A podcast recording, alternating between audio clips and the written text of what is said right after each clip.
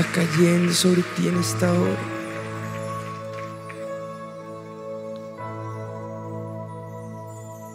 Hay una unción especial en este lugar.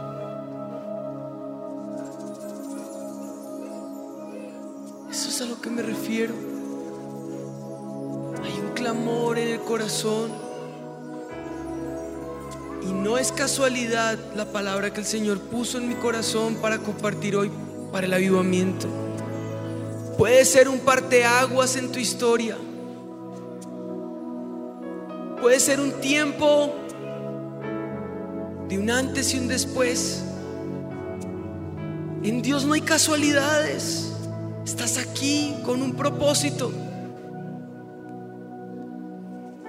Estamos aquí hoy y ahora, clamando por ese fuego. Es un año que el Señor ha declarado correr al bien del Señor. Pero necesitamos ese fuego del Espíritu. Necesitamos ese fuego del Espíritu en el corazón. Y hay una palabra en mi corazón para alguien aquí en esta hora. Has estado luchando, has estado batallando, pero ya llegó el momento de dejar de luchar. Llegó el momento de descansar en el soplo del Espíritu. Es la característica de este ministerio, no con ejército ni con fuerza, sino con su espíritu. No batalles, no luches. Toma esa promesa que levantó este ministerio y apropiala. Hazla tuya. Apersónate de esa promesa. Y dile, Señor, no más batalla, no más lucha en mi mente y en mi corazón. Quiero correr bajo el soplo de tu espíritu, impulsado por el fuego de tu espíritu, que aviva el fuego del don de Dios en mí, que aviva mi corazón, que me levanta cada mañana, que me levanta y me anima cada día. Recíbelo en esta hora, en el nombre de Jesús. Recíbanlo, ministerios. Recíbanlo, cada uno de los servidores. Reciban pastores que nos visitan. Les estoy compartiendo lo que ha sido la esencia de este ministerio. Lo que ha sido la fortaleza del ministerio de los pastores Ricardo y Patti Rodríguez. Lo que ha sido lo poco que ha sido este ministerio también para Anita y para mí del corazón del Espíritu de Dios, ese mensaje, descansa en el Señor. Descansa en el Señor. Recíbelo ahora en el nombre de Jesús. Amén. Sin el ánimo de cortar esto precioso que está pasando, y si quieres allí de rodillas, puesto en pie, vamos juntos a leer esta palabra preciosa que el Señor ha puesto en el corazón. Joel capítulo 2, versículo 28, lo voy a poner en pantalla con el equipo de televisión. Dice, y después de esto, dice el Señor, derramaré mi espíritu sobre toda carne y profetizarán vuestros hijos y vuestras hijas. Vuestros ancianos soñarán sueños Vuestros jóvenes verán visiones. Y también sobre los siervos y sobre las siervas derramaré mi espíritu en aquellos días. Daré prodigios en el cielo y en la tierra sangre y fuego y columnas de humo. El sol se convertirá en tinieblas, la luna en sangre, antes que venga el día grande y espantoso de Jehová. Y todo aquel que invocar el nombre del Señor, el nombre de Jehová, será salvo. Porque en el monte de Sión y en Jerusalén habrá salvación, como ha dicho Jehová. Y entre el remanente al cual Él habrá llamado. Amén y amén. ¿Puedes sentarte por unos minutos? Dale fuerte ese aplauso a mi Jesús.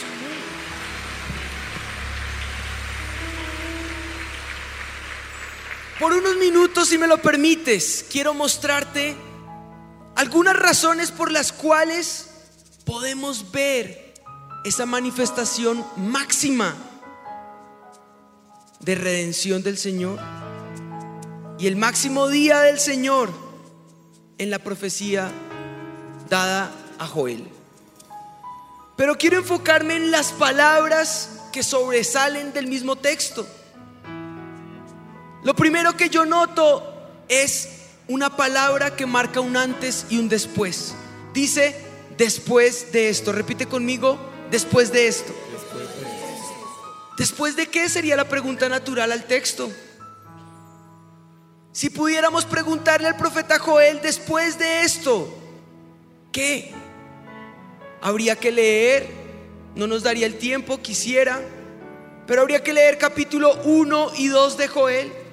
Cuando tú lees el capítulo 1 y el capítulo 2, te das cuenta que después de la restauración a la que Joel hacía referencia con anterioridad en el capítulo 2, y aún sacando del capítulo 1 lo que había sido la sequía, lo que había sido el hambre, lo que había sido la devastación a causa de la oruga, el saltón y el revoltón.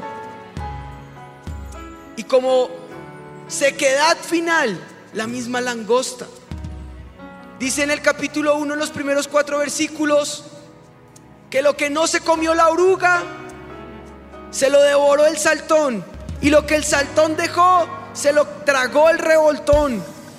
Y dicen los arqueólogos que han estudiado las eras, que en el momento de la crisis de la langosta profetizada por el profeta Joel, o en los tiempos del profeta Joel, porque un arqueólogo no va a mirar la profecía, va a mirar los tiempos y las eras, las edades y va a confirmar si hubo o no ese tipo de hambrunas a causa de lo que pasó con las langostas.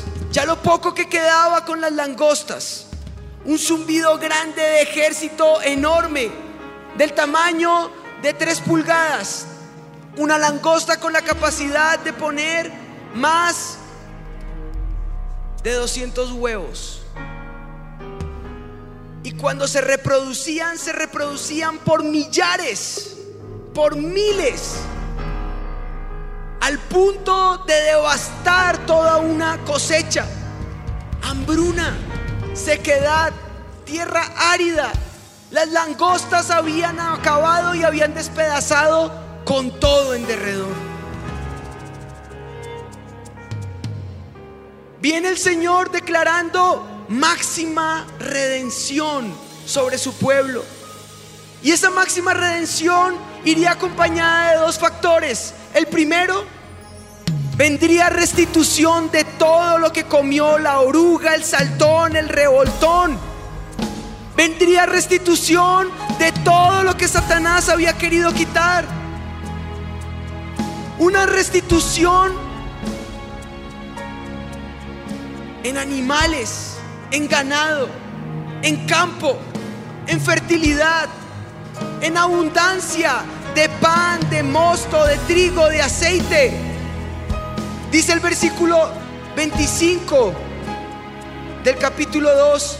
Y os restituiré los años que comió la oruga, el saltón, el revoltón, la langosta, mi gran ejército que envié contra vosotros. Comeréis hasta saciaros. Alabaréis el nombre de Jehová vuestro Dios, el cual hizo maravillas con ustedes y nunca jamás mi pueblo será avergonzado. Una restitución en todas las áreas, al punto de levantar en ellos una verdad. Nunca más vergüenza. Si el hambre, si la escasez, si la ruina, si la impiedad habían sido parte de la devastación de tu vida, y habían hecho estragos en tu casa y en tu familia, el Señor le estaba prometiendo al pueblo de Israel, nunca jamás mi pueblo será avergonzado. Saca esa vergüenza de tu mente, saca esa sequedad de tu vida, saca esa tierra árida de tu alrededor y empieza a declarar el día de la mayor redención del pueblo de Israel. Comenzaba en ese día. Ya lo estás empezando a sentir, avivamiento, poco a poco. Ya vas empezando a sentir para dónde va el Espíritu de Dios con esta palabra. Dice, después de esto, dice el Señor, derramaré mi espíritu sobre toda carne. Vendrá un tiempo de máxima restauración y de bendición. Y es el tiempo final que será marcado primeramente por el derramamiento del espíritu con una frase, sobre toda carne. Ahora repite conmigo, el de espíritu derramado sobre toda carne. No era solo sobre hombres elegidos, no era para un tiempo puntual y para un servicio específico. El Antiguo Testamento es un importante récord, podríamos decirlo, de la obra del Espíritu, pero Él no fue derramado sobre toda carne bajo el antiguo pacto. En el Antiguo Testamento, ciertos hombres de Dios fueron llenos del Espíritu para momentos específicos, para ciertos servicios. Y era algo que era selectivo, puntual, una misión y pasaba a otra. Tenemos ejemplo por todo el Antiguo Testamento, Génesis 41, Josué, José es lleno del Espíritu de Dios. En Éxodo 31, 3 vemos a los artesanos llenos del Espíritu Santo, construyen el tabernáculo por esa llenura del Espíritu de Dios y pasó. Luego vemos a Josué que lleno del Espíritu de Dios en números 27 lleva esta misión de repatriar la tierra y pasa.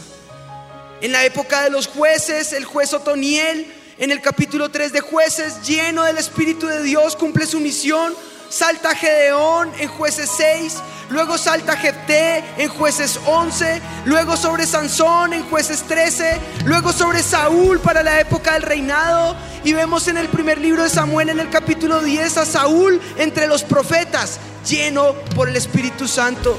Luego salta David lleno por el Espíritu de Dios. Pero es una misión puntual, es un momento específico, es algo temporal. Jamás el pueblo de Israel, antes de esta profecía, había visto la manifestación del Espíritu de Dios en un derramamiento sobre toda carne. Era algo loco, era algo salido de lo normal. Joel aquí estaba anhelando el glorioso nuevo pacto, cuando el Espíritu de Dios sería derramado sobre toda carne. Y vemos que el texto dice, vuestros hijos, vuestras hijas, vuestros ancianos, vuestros jóvenes, sobre todos, sin distingos de raza, género, ni estrato social, ni nivel social, o como lo quieras poner. Y eso se cumplió en el día de Pentecostés. Recordemos que la profecía tiene la característica de tener doble y triple cumplimiento. Una profecía con un resultado puntual para un momento puntual, pero con un cumplimiento más adelante, como pasa en el Pentecostés, en Hechos capítulo 1. Vemos que en Pentecostés, cuando los discípulos se reúnen en el aposento alto, están esperando en Jerusalén por el derramamiento del Espíritu Santo que Jesús ya había prometido que había de venir. Y si leemos en Hechos En el capítulo 1, en el versículo 4, quiero leerlo puntualmente. Dice, estando juntos, les mandó que no se fueran de Jerusalén, sino que esperasen la promesa del Padre, la cual les dijo, oísteis de mí. Ellos ya estaban reunidos, ya habían sido advertidos por el Señor Jesús, y cuando vino el derramamiento del Espíritu, los 120 seguidores de Jesús fueron todos llenos por el Espíritu, empezaron a alabar a Dios en otras lenguas. Jerusalén estaba llena en ese tiempo Y era por causa de las fiestas de Pentecostés. Todo Jerusalén repleto, traídos de todas las naciones, como lo había profetizado el profeta Joel, que vendrían ese remanente, que saldrían de la diáspora, venían de todas partes y estaba ese lugar repleto a causa de la fiesta de Pentecostés. Espiritualmente era un momento especial. Pentecostés eran 50 días después recordando la salida de Egipto y la entrada a la tierra prometida. Pero adicionalmente, también se estaba celebrando para el pueblo cristiano naciente. Los seguidores de Jesús celebraban 50 días después una reunión. Después del sacrificio más grande que la historia de la humanidad recibió, que fue la muerte la resurrección y la ascensión de mi Jesús. 50 días después, reunidos en ese lugar, con un solo espíritu, a causa de la lectura bien hecha que el apóstol Pedro le hace a este texto de Joel. Los que se juntaron eran una gran multitud con conmoción, estaban oyendo lo que los discípulos adoraban en lenguas. Unos no entendían y se empezaron a burlar decían que estaban borrachos. Pedro se levanta con valentía, deja las cosas claras. Los discípulos no están borrachos. Era el cumplimiento de la gran profecía de Joel, diciendo, estos son aquellos días. Declarando lo que Joel había profetizado y que ahora era su cumplimiento. Al principio, cualquier judío habría podido burlarse de lo que estaba pasando con la mentalidad de tener 120 seguidores de un hombre crucificado, llenos por el Espíritu Santo? ¿Qué es esta locura? Basados tal vez en su entendimiento del Antiguo Testamento, donde estarían pensando que 120 personas, si serían llenas, tendrían que ser reyes, tendrían que ser sacerdotes, tendrían que ser elegidos. Dios solo derramó su espíritu sobre personas especiales en el Antiguo Testamento. Pero ahora en el nuevo pacto, esta nueva gente, gente del común, gente corriente, gente del vulgo, gente iletrada, gente que estaba aglomerada con una misma mentalidad, con un mismo propósito, Pedro usa la profecía de Joel para mostrarles que las cosas ahora eran diferentes. Ahora el Espíritu Santo estaba siendo derramado sobre todo el que creyera. El que creyera sería lleno del Espíritu Santo. El que tuviera fe podía recibir la promesa del Padre. Ese nuevo pacto era el derramamiento del Espíritu sobre todo el que creyera con fe. El sermón de Pedro en Pentecostés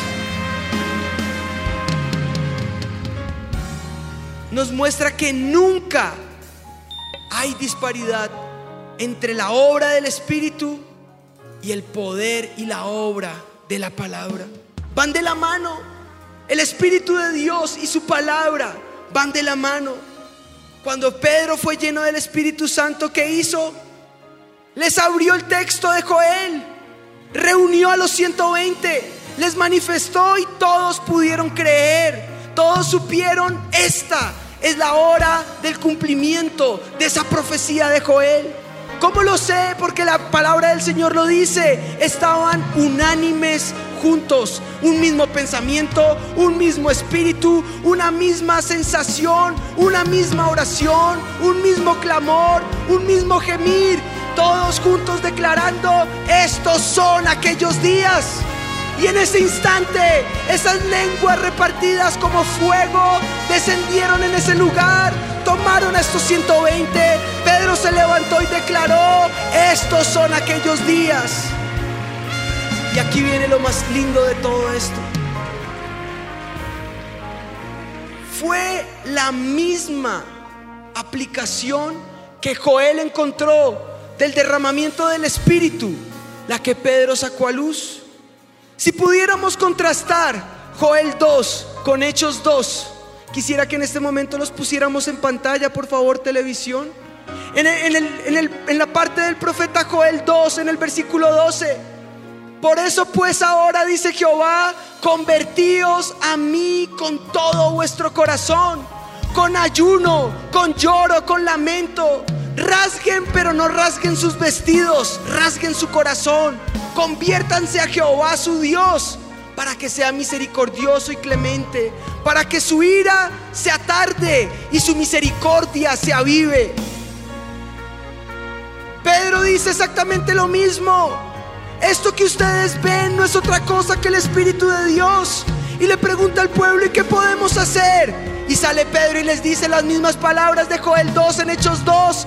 Pedro les dice, arrepiéntanse, bautícense cada uno de vosotros en el nombre de Jesús para perdón de pecados y recibiréis el don del Espíritu Santo.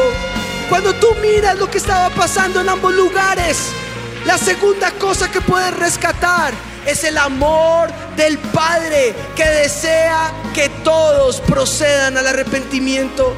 Así que avivamiento, prepárate, porque después de un remesón de pandemia, después de sequía, después de angustia y aflicción, viene el tiempo de la máxima redención de su pueblo, porque esa es la promesa del Señor sobre ti.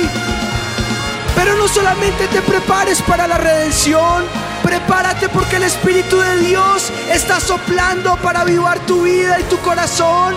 Está encendiéndose fuego en tu mente y en tu espíritu. Pero ahora prepárate porque el Señor está declarando que lo que viene es una gran salvación para todo aquel que está perdido, el que está lejos, el que está a la distancia, al que todavía no has podido acceder, al que ha costado mucho llegar, sin distingo de raza, sin distingo de género, sin distintivo de lo que pueda llegar a suceder en la mente. El Señor está por derramar de su espíritu. El Señor está por derramar de su espíritu. Y apenas voy dos de las cosas que les quiero mostrar. Mira, el corazón ya está avivado. Luego continúa el texto diciendo, y también sobre mis siervos y sobre mis siervas. En estos últimos días no hay distinción, es para todos. Siervos y siervas representan a aquellas personas que tal vez no se sienten dignas. Muchos de ustedes sienten que esto es solamente un derramamiento del Espíritu sobre el equipo ministerial, sobre pastores que nos visitan, sobre pastores y líderes que están en lugares altos de lo que es la, labor de la iglesia. Otros más creen, no, esto no es para el clérigo, esto es para todo el pueblo.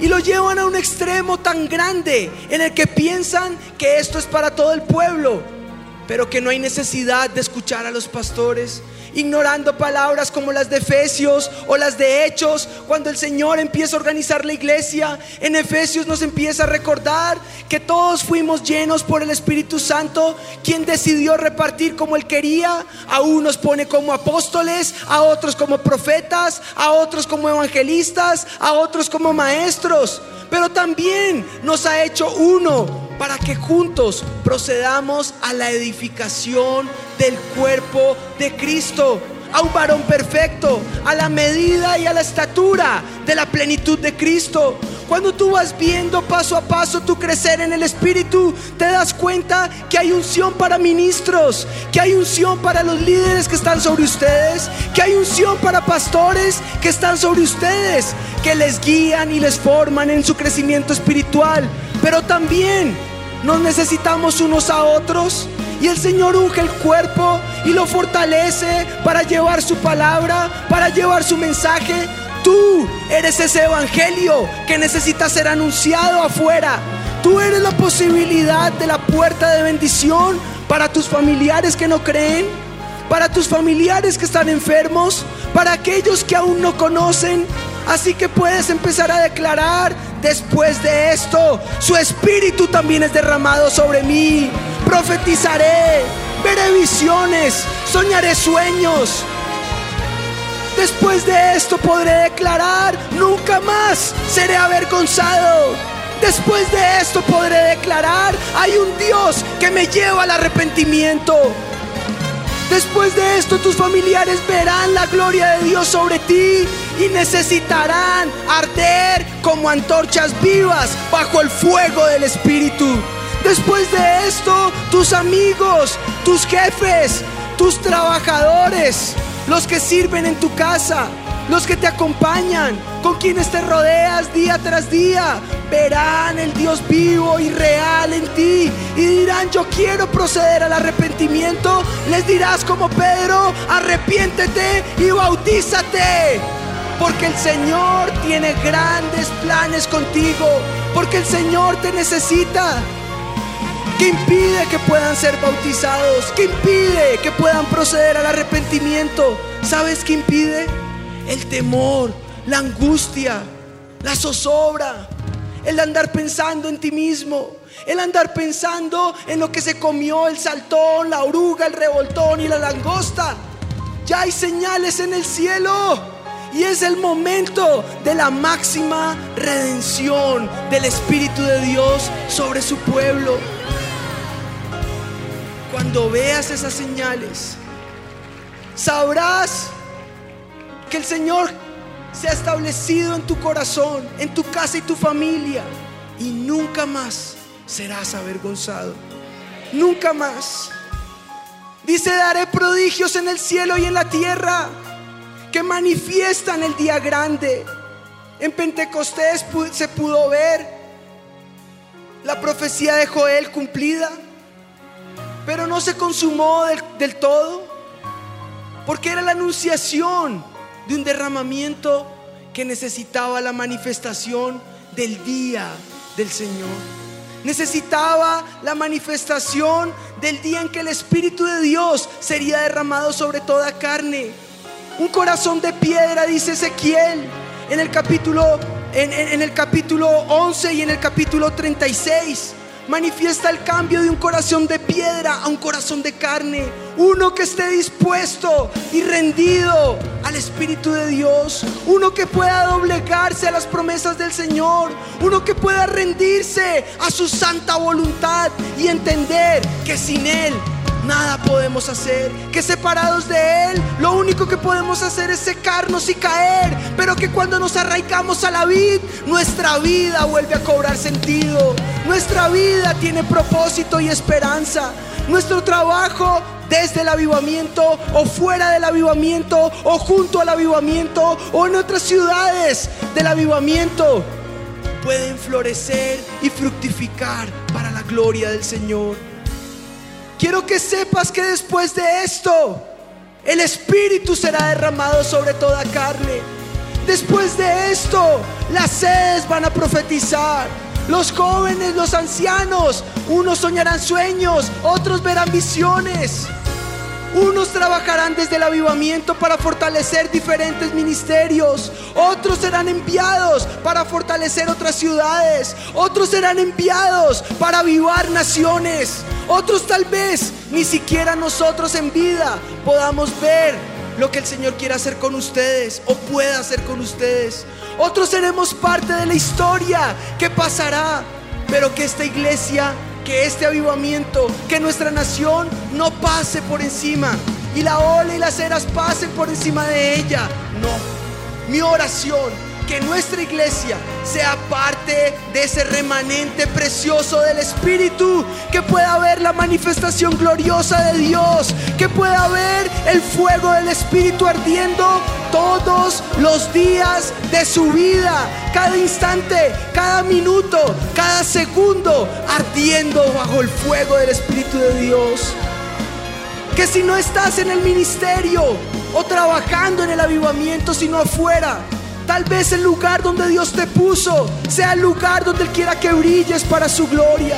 Sea el lugar donde Él quiera que florezcas para la gloria del Señor. Sea el lugar donde Él te quiera hacer reverdecer. Combustión en todas las esferas. Sazón del Espíritu en todas las áreas de tu vida. Que puedas generar sal. Que puedas brillar. Que puedas alumbrar la gloria del derramamiento del Espíritu de Dios sobre toda carne. Y quiero cerrar con esta frase que dice en el versículo 32, sobresaltó esta verdad como una palabra rema.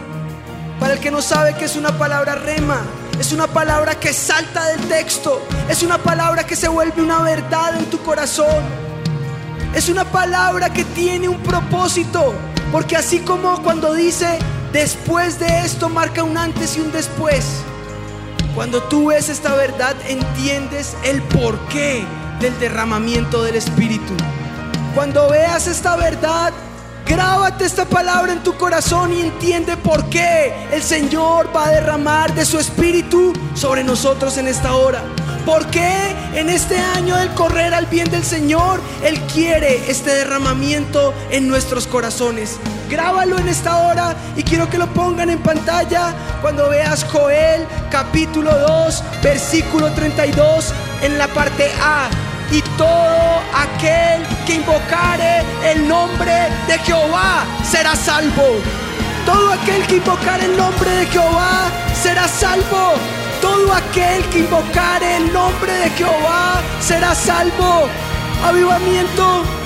Esto me dijo el Espíritu de Dios. Viene un tiempo de gran cosecha para Bogotá. Viene un tiempo de gran cosecha de almas para nuestra nación. Viene un tiempo de gran cosecha para el Centro Mundial de Avivamiento.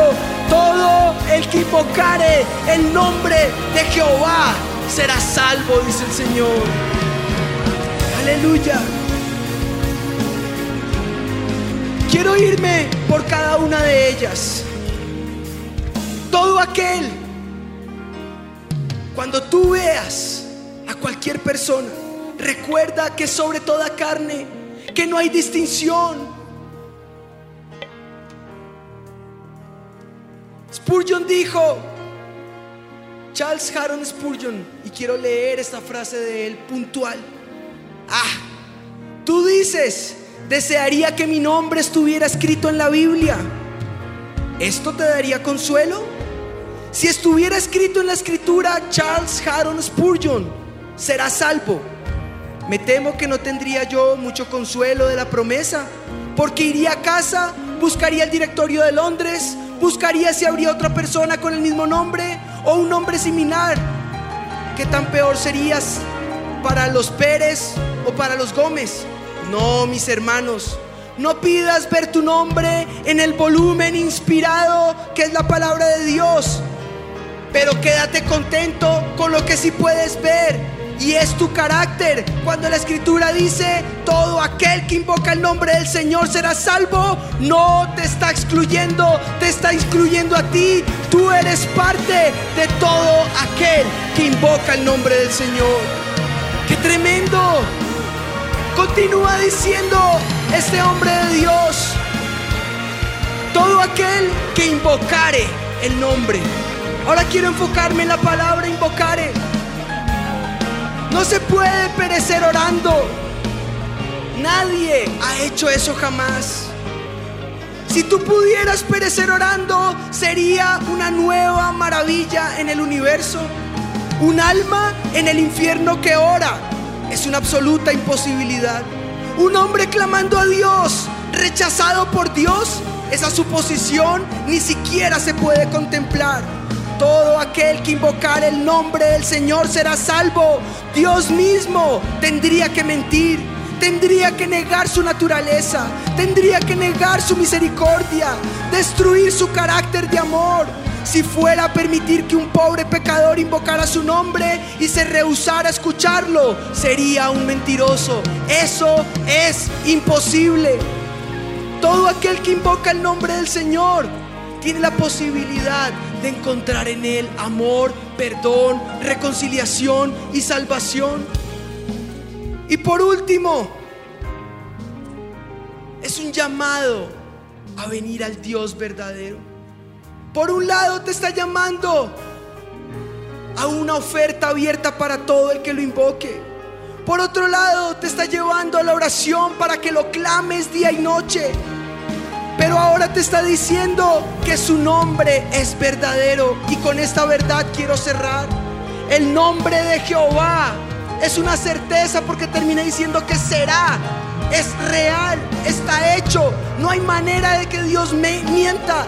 No hay manera que su verdad sea movible. Su palabra es inamovible. Su palabra es verdad. Su palabra es más cortante que espada de dos filos, capaz de penetrar hasta el alma y separar el alma del espíritu. Su palabra es verdad. Pero cuando dice Jehová, nos deja saber que hay un Dios real en los cielos, que es un Dios que estoy clamando que mi generación pueda ver cara a cara. Que estoy clamando que las nuevas generaciones puedan conocer a Dios realmente tal cual Él es. Pero la pregunta es, si es un llamado a ver a un Dios verdadero, todo aquel que nombra, que, que nombra, eh, que invoca el nombre del Señor, de Jehová es salvo. Venir a un Dios falso, un Dios que ha sido tu propia imaginación, no te va a servir de nada avivamiento. Un Dios que cada uno ha querido imaginar. Un Dios que las eras han llevado a una crisis en la mente. A una crisis en la que todo es comprobable al punto de desvirtuar principios y verdades ancladas en el corazón. Al punto de desestabilizar la misma realidad de Dios. Una crisis posaxial en la que nos muestran Dios ha muerto de nuestras sociedades. Dios ha muerto en nuestro corazón. Dios ha muerto en nuestra vida. Una crisis tan real que nos lleva a ideologías. Herencia. Herencia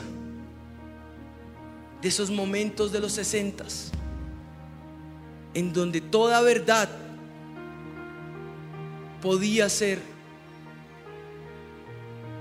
posible, en donde la verdad absoluta del Evangelio quedó en tela de juicio, generó sombras de dudas, generó variación en la mente. Y ante aquellos que han permitido esa inestabilidad en su corazón y en su espíritu, Pueden desdibujar a Dios de la manera que quieran porque el verbo poder es tan amplio que me da la capacidad de hacer lo que yo quiera con Dios. Que me da la capacidad de pensar de Él de la manera que a mí me plazca. Pero hay una verdad que nunca cambia y es que sus promesas son en el sí y en el amén. Hay una verdad que nunca cambia y es la realidad de Dios. Es la realidad de saber que sin importar si le crees o le dudas, sin importar si le aceptas o le rechazas, sin importar si le amas o le odias. La verdad real del Evangelio es que Él sigue siendo fiel aunque tú permanezcas infiel. Es que Él sigue esperando por ti. Es que Él sigue siendo Dios y su trono sigue establecido sobre nuestro corazón. Hay una verdad que nunca va a variar y es que Él está entronado en ese trono y nadie lo puede mover de esa realidad. Le creas o no, le ames o no. Pero un Dios de tu propia imaginación no va a servir para nada. Es como el Dios que manifestó Elías. ¿Hasta cuándo claudicarán entre dos pensamientos? Si Jehová es Dios, síganle. Si Baal, váyanse en pos de él. Pero cuando cayó fuego del cielo, cuando consumió el holocausto de Baal, una verdad absoluta quedó clara. Jehová sigue entronado. Jehová sigue siendo Dios.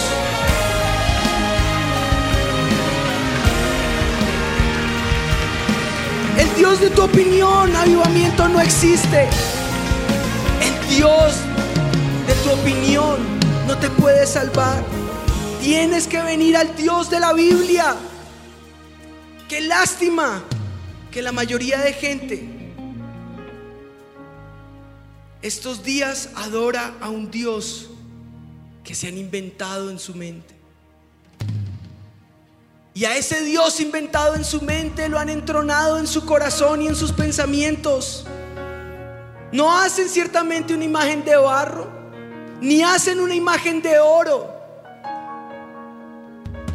no hacen una imagen de piedra o de talla con manos, pero construyen una deidad en sus mentes de acuerdo a sus propios pensamientos. Con soberbia juzgan lo que Dios debería ser y no reciben a Dios como realmente es. ¿Qué es esto? Sino hacer un Dios tan intolerable como el que hace un idólatra. Podemos llegar a ser tan malvados como para pensar que podemos imaginar a un mejor Dios que el único Dios verdadero y viviente. Podemos llegar a tal punto de querer desvirtuar cualquiera de sus principios y sacarlos de nuestra vida como si nada pasara. Te tengo noticias. Como el Dios de tu fantasía no existe, yo no te recomiendo que creas en ese Dios de tu fantasía. Te recomiendo que te aferres a aquel Dios real, a Jehová de los ejércitos y entiendas que todo aquel que invoca su nombre procede al arrepentimiento, es salvo y puede ver la manifestación gloriosa de Dios sobre su vida. Yo quiero cerrar en esta hora declarando lo que viene para el Centro Mundial de Avivamiento, lo que el Espíritu de Dios ha puesto en mi corazón y me levantaré como lo hizo el profeta Joel. Me levantaré como Pedro lo dijo. Después de ese mensaje, él se levantó y dijo, ya no hay separación entre judíos y griegos. El apóstol Pablo lo declaró nuevamente, no hay distinción, no hay separación de razas, no hay separación de género, no es solamente para el pueblo de Israel, es para todo aquel que invoca el nombre del Señor, es para todo aquel que declara Jesús es el Señor. Es tiempo de salvación. Es tiempo de ver a ese Dios real manifestarse en nuestras vidas. Es tiempo de correr al bien del Señor y es tiempo de declarar, Señor, queremos ser ese glorioso remanente sobre el cual tu nombre sea invocado, sobre el cual el mundo pueda ver que nunca más seremos avergonzados, que tú nos restituyes todo lo que Satanás nos ha querido quitar pero es año de que podamos declarar después de esto, después de estos momentos de dificultad, después de la crisis de tu nación, después de la crisis de esta sociedad que se olvida de Dios, después de los gobiernos que se levantan para inestabilizar nuestra vida, para inestabilizar emocionalmente a su pueblo, podamos declarar Después de esto, su espíritu será derramado sobre toda carne y todo aquel que invoque su nombre será salvo, dice el Señor. Si lo puedes declarar, corre aquí al frente, corre aquí adelante y dile Espíritu de Dios, es tiempo de declarar que tu gloria se manifieste una vez más, Señor. Haz arder la zarza en mí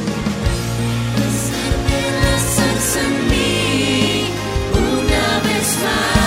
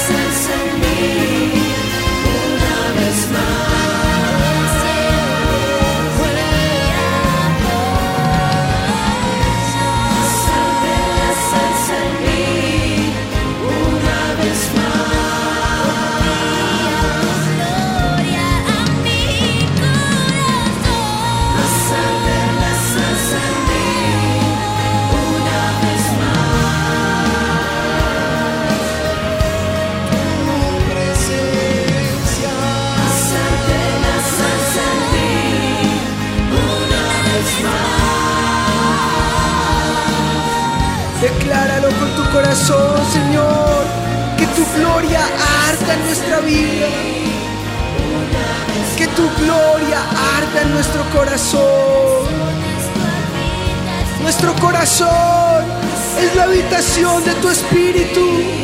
nuestro corazón, el lugar donde tú puedes reposar. Sopla de tu espíritu sobre nosotros. Sopla de tu espíritu sobre nuestras vidas. Sopla de tu espíritu sobre nuestros corazones áridos y secos. Trae la manifestación gloriosa de tu redención la manifestación del día del Señor nuestro, que levanta nuestra venganza, que levanta nuestra vergüenza y convierte esa vergüenza en venganza de parte de Dios hacia nuestros opresores.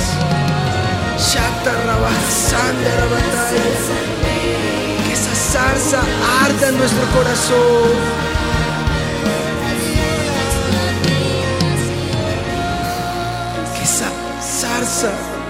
Nuestra mente. Está a punto de caer en esta hora esa señal sobre tu corazón, sobre la cual podrás correr. Empezó en el comienzo del servicio sobre alguno de ustedes. El soplo del Espíritu como señal de un nuevo comienzo sobre tu vida. Así que si pueden, tómense ahora de las manos todos los que están aquí al frente. Que ninguno se quede por fuera. El Señor puso esta palabra en mi corazón y quiero soltarla sobre ti en esta hora. Acá, allí atrás, ninguno se quede suelto. Que juntos podamos clamar. Una visitación del Espíritu.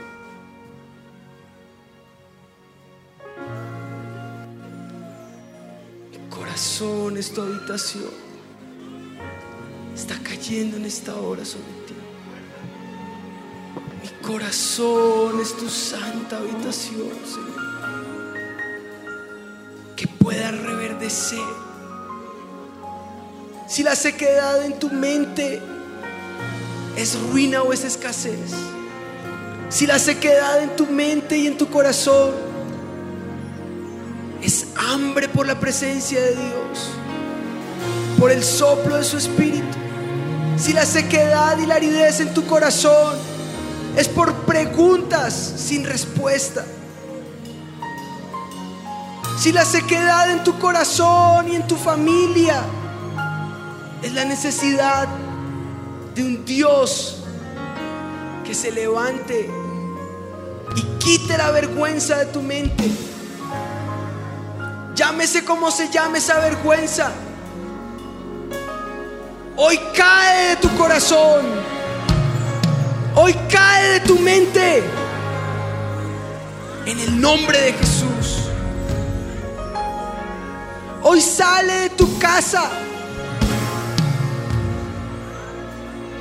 Esa oruga. Ese saltón. Ese revoltón. Esa langosta que se comió tus frutos que se comió tus mejores días, que carcomió a todo a tu alrededor. Sobre algunos les robó la esperanza y la fe. Sobre otros les arrebató familiares que estaban comprometidos en la causa. Sobre otros trajo adormecimiento es tiempo de que se levante el día de la redención del Señor sobre su precioso remanente. Tú eres ese precioso remanente, así que recíbelo en esta hora.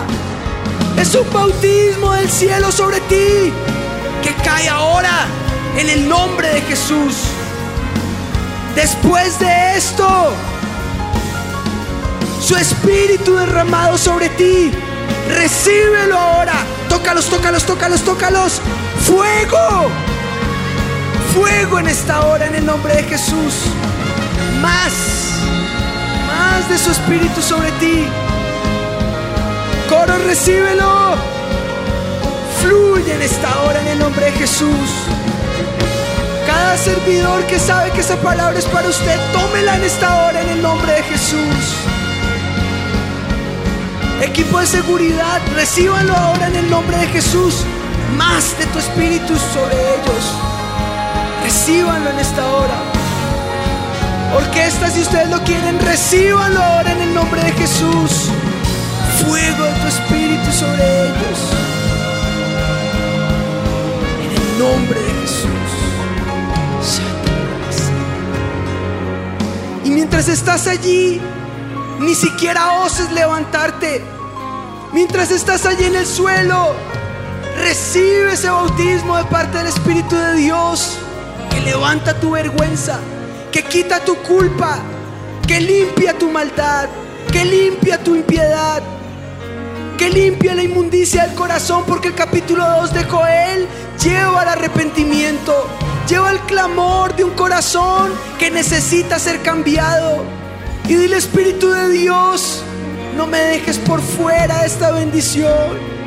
Sopla y haz arder esa zarza en mí una vez más, Señor. Señor, queremos ser ese glorioso remanente sobre el cual tu redención se establezca, sobre el cual tu visitación gloriosa permanezca. Dile, Señor, déjanos ver tu gloria, déjanos ver tu poder con prodigios y con señales en el cielo y la tierra. Derrama de tu espíritu sobre todo el avivamiento ahora, Espíritu de Dios. Y que todo aquel que invoque el nombre de Jehová sea salvo en el nombre de Jesús, en el nombre de Jesús. Amén, amén. Tócalos en esta hora, Espíritu de Dios, aquí, en el avivamiento, en las sedes. Reciban en esta hora, en el nombre de Jesús.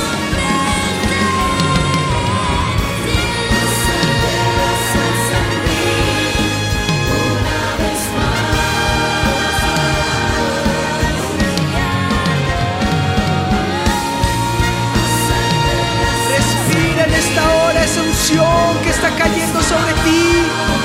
Deja que selle tu corazón.